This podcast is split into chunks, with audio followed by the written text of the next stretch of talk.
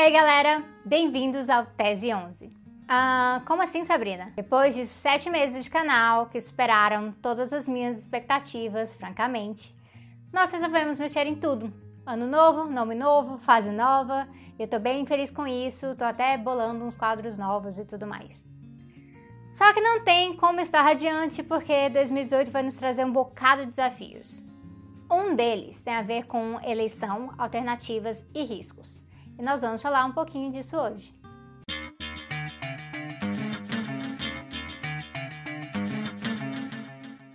Todo mundo que acompanha esse canal sabe que aqui a nossa posição sobre a esquerda não é hegemônica, nem a favor da esquerda que é hegemônica.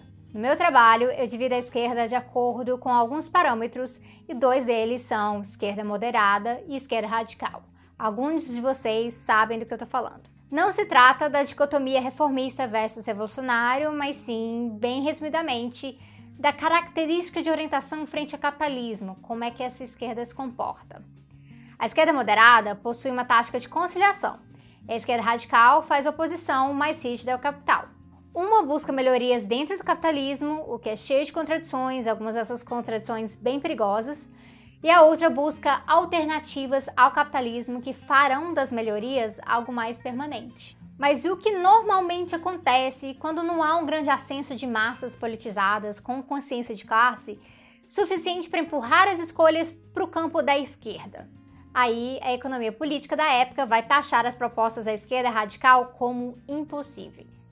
Quando o assunto é eleição, isso resulta em taxar a esquerda radical qualquer candidato que se coloque contra o sistema como impossível de ser eleito. Tal pessoa simplesmente não tem chance. E na lógica da ultrapolítica, em que há polarizações contínuas de forma despolitizadora, o medo começa a fazer parte da coisa. Isso é evidente quando os candidatos da direita não são tão centristas, quando eles não prometem políticas mais ou menos na linha conciliadora que a esquerda moderada também defende. Isso é evidente também quando tem candidato da direita com alguma intenção de voto, capitalizando no medo e na indignação das pessoas para promover opressão, totalitarismo e a supressão da democracia liberal, que, vamos combinar, já é bem frágil. Aí, nesse caso, o discurso que prevalece é de ah, fulano é bom, mas não dá para votar nele, porque ele vai perder e aí aumenta a chance do cicrano horrível ganhar. Melhor ir com voto pragmático no Beltrano. O Beltrano tem chance de barrar Cicrano pelo menos, mesmo ele não sendo ideal pra gente. A gente viu isso nos Estados Unidos, quando essa aposta deu muito errado ao tentarem tirar o Bernie Sanders da corrida. Que nem assim tão radical, mas para níveis dos Estados Unidos, seria um excelente candidato esquerda, empurrando o partido dele para a esquerda. Falaram que ele não teria chance contra o Trump e que a Hillary, a Hillary sim. Só que não, né? Acabou dando tudo errado. Acontece que no Brasil a gente está mais para trás ainda que as conjunturas dos Estados Unidos. Isso porque nós temos pluripartidarismo e porque a fragmentação de esquerda aqui é mais pesada. Daquilo que a gente, nos estudos gramscianos, chamamos de interregno. O velho está morrendo e o novo ainda não está nascendo direito ainda. Parte dessa razão é porque o velho aqui nunca admitiu em nenhum momento que alguma organização de esquerda se colocasse como alternativa de esquerda livremente. Sempre insistiram que isso era fazer o jogo da direita ou uma forma de anti-esquerdismo dentro da esquerda. Eles acham que só eles podem ser a esquerda e eles acham isso baseado em uma coisinha simples: eles ganham a eleição. É uma política totalmente voltada para ganhar a eleição. Fazer política só para ganhar a eleição é problemático, especialmente quando vira a razão de ser de uma organização de esquerda. Para alguns deles, rola tudo para ganhar a eleição, até continuar fazendo aliança com o PMDB.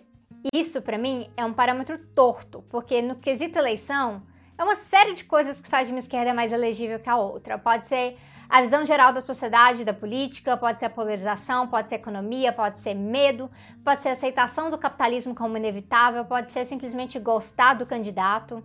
Não quer dizer que aquela esquerda realmente representa. De forma simples, existem duas formas de ganhar eleição na esquerda. Uma delas é politizando, organizando o povo, dialogando com o povo e fazendo a vontade desse povo ser carregada para o âmbito institucional. Você representa, você ganha votos, você é eleito. A outra forma é um caminho bem mais fácil, que é simplesmente replicando o senso comum, mesmo quando isso significa estar repetindo a visão da direita que penetrou o senso comum da população. A gente sabe que tem uma certa esquerda do Brasil muito empenhada nesse segundo modelo, que é o modelo que eu considero despolitizador. E aí ela ganha eleição e aí ela cresce também. E a gente sabe que a esquerda moderada é realmente muito maior que a esquerda radical. E tamanho ganha sim eleição. Mas e o resto? Será que a esquerda moderada se manteve grandona sempre por conta do trabalho de base real? Ou teve dedo também do eleitoralismo, de demagogia, de conciliação de classes, de despolitização? Eu pesquiso e publico sobre isso já há alguns anos e eu digo que simplesmente é uma combinação disso tudo. Isso significa que dá para chamar uma esquerda de grandona e outra de nanica, isso é factual. E o que mais é factual é a desonestidade de usar esse tamanho para impedir que a esquerda pequena cresça, que ela se ponha como alternativa e não só alternativa eleitoral, né? Alternativa num plano maior, de projeto de sociedade sem conciliação de classes. Para essa esquerda que impede a alternativa de esquerda, para eles é simplesmente que agora não é hora de criticar. Olha, eu sei bem que esse discurso até faz um certo sentido hoje, por conta do medo, por conta do risco de uma eleição de extremo direita e tudo mais. Só que eles usam esse discurso desde os primeiros rachas da fase atual da democracia brasileira. Eles usam com oportunismo mesmo. E isso faz um estrago danado, porque mexe efetivamente com a visão da sociedade sobre o que é alternativa e o que é possível. Vamos pensar assim: o papel da esquerda é falar que um outro mundo é possível, deveria ser isso, né? E apresentar as ferramentas para fazer uma transformação. Uma esquerda que não faz isso perdeu sua essência, ela se entregou, ela se entregou ao transformismo, para usar Gramsci de novo. Dessa forma, ela passa a ser um agente do status quo que repete e repete que não existe alternativa, que não tem como fazer as coisas de outra forma, que é o melhor que a gente dá conta nessas condições. E aí, em vez de transgredir, subverter, essa esquerda se limita ao papel de limitadora. Faz um trabalho social importante de cá, mas de lá ajuda a perpetuação do sistema que gera a necessidade desse trabalho social em primeiro lugar. E aí, quando chega o processo eleitoral, é o mesmo problema todas as vezes. Ao bloquear a visão de alternativas ao sistema, essa própria esquerda vai se adequando mais e mais a ele e passando a aceitar mais e mais coisas. A gente chega nesse problema aqui que eu vou mostrar com uma simplificação, com essa ilustração. Eu penso esquerda e direita como campos com características. Eu já expliquei isso no meu vídeo do Justificando, mas aqui eu vou utilizar a linha reta, clássica, como simplificação mesmo da ideia do que é possível. Aqui na imagem a gente tem esquerda, centro e direita. Se a gente barra o crescimento de uma alternativa de esquerda forte, a gente diz que ela é simplesmente impossível, e é uma esquerda que poderia se encaixar bem nesse cantinho aqui, a gente passa a aceitar que a possibilidade real de esquerda é só perto do centro mesmo. O resto seria uma simples utopia e no sentido incorreto que o pessoal faz do termo por aí. Com o tempo, a longo prazo, vai ocorrendo um fenômeno de deslocamento político. A esquerda socialista vai ficando invisibilizada como impossível, e aqueles que tentam disputar acabam sofrendo pressão da esquerda geral, que só permite o ganho eleitoral como medida de legitimidade para aceitar cada vez menos da realidade e fazer cada vez mais concessões. De repente, a gente chega na situação em que os Estados Unidos chegaram, e a gente também aqui no Brasil, aliás. A extrema-direita, que antes não fazia tanto sentido para o povo, começa a parecer possível, porque já que estão invisibilizando a alternativa de esquerda, pelo menos essa alternativa de direita que está aparecendo quando você está indignado. E o universo da possibilidade fica resumido a recuperar direitos perdidos, estancar a sangria e manter as coisas mais ou menos do jeito que elas já estavam coisa básica de centro, passa a ser vista como de esquerda, e a esquerda socialista verdadeira é propagada como irreal. Você, eleitor, pode até querer tudo que aquela esquerda socialista representa, mas falam para você que o responsável é escolher essa outra aqui, mais viável, porque só ela consegue barrar o grande mal, o pior. E para isso você tem que votar no menos pior, o mal menor. E eu não vou mentir para você. A curto prazo, escolher o menos pior é sim positivo, porque você barra a retirada de alguns direitos, você vê promoção de serviços públicos de novo, mas você não vê a reforma agrária que foi prometida ou necessário fortalecimento do SUS, por exemplo. Porque até essas coisas, a esquerda que foi parar no centro e de vez em quando mais para lá ainda, ela vai te contar que não é possível.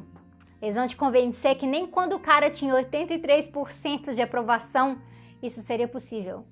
É como se para eles o poder não emanasse do povo e sim do mercado.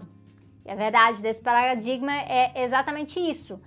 É o capital determinando o que pode e o que não pode, e não você, porque além de passar a ideia que política se resume à eleição, de 4 em 4 anos, quando a tal eleição chega, ela não tem nada a ver com construir poder popular ou com governar com o povo. Ela tem a ver com ambiguidade, com tentar agradar o mercado e ao povo ao mesmo tempo, o que a gente sabe que não funciona, porque o mercado sempre quer uma pouquinho mais e ele até tira essa esquerda do poder se necessário para garantir isso.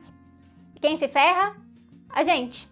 Quem não quer se contentar mais com o mal menor e quem quer poder pautar alternativas reais. Num país como o nosso, em que frequentemente se tem um segundo turno bem polarizado, simplesmente essa realidade Clinton-Trump ela vira regra. E eu não acho que o Brasil tenha receita para um fenômeno Bernie Sanders para 2018, mas eu tenho certeza que nós nunca teremos essa receita, nem em 2022, nem em 2026, nem nunca, se a gente sempre aceitar que os outros decidam o que é possível e o que não é. E é por isso que, do mesmo jeito que eu acho que manobras não podem impedir o tal candidato preferido da esquerda moderada de ir para as urnas, seria muito bom, mas muito bom mesmo, se essa mesma esquerda parasse de tentar sabotar a nossa vontade de botar o bloco da alternativa real na rua. No momento desses, bem que uma frente de esquerda realmente socialista cairia bem, sabe? Mas enquanto isso, que o debate da esquerda radical cresça, ele só pode ajudar. E que aquelas organizações dessa esquerda radical que estão se sentindo pressionadas pela moderada, quase que retomando as políticas de concessão no desespero das eleições. Bom, eu espero que essas organizações se lembrem das razões de terem rompido com a esquerda moderada e assumido o papel da radicalidade no Brasil. Afinal, nosso papel não é nos conformar. E se os filósofos se contentaram com interpretar o mundo, tá passando da hora da gente transformá-lo. É isso aí por hoje, pessoal. Vocês podem se inscrever no canal se você não está inscrito ainda, pode curtir a página no Facebook, pode dar uma olhada ali no Apoia-se. Não se esqueça que agora que o nome mudou, Tese 11, também todos os nossos endereços mudaram. Então é barra Tese 11 para todas as outras coisas, como vocês podem ver aqui. Dá sua curtida aí, deixa seu comentário, posta sua dúvida. Vou vir em breve com mais um vídeo de perguntas e respostas e tudo mais. E tem outras coisas guardadas vindo por aí. Até mais!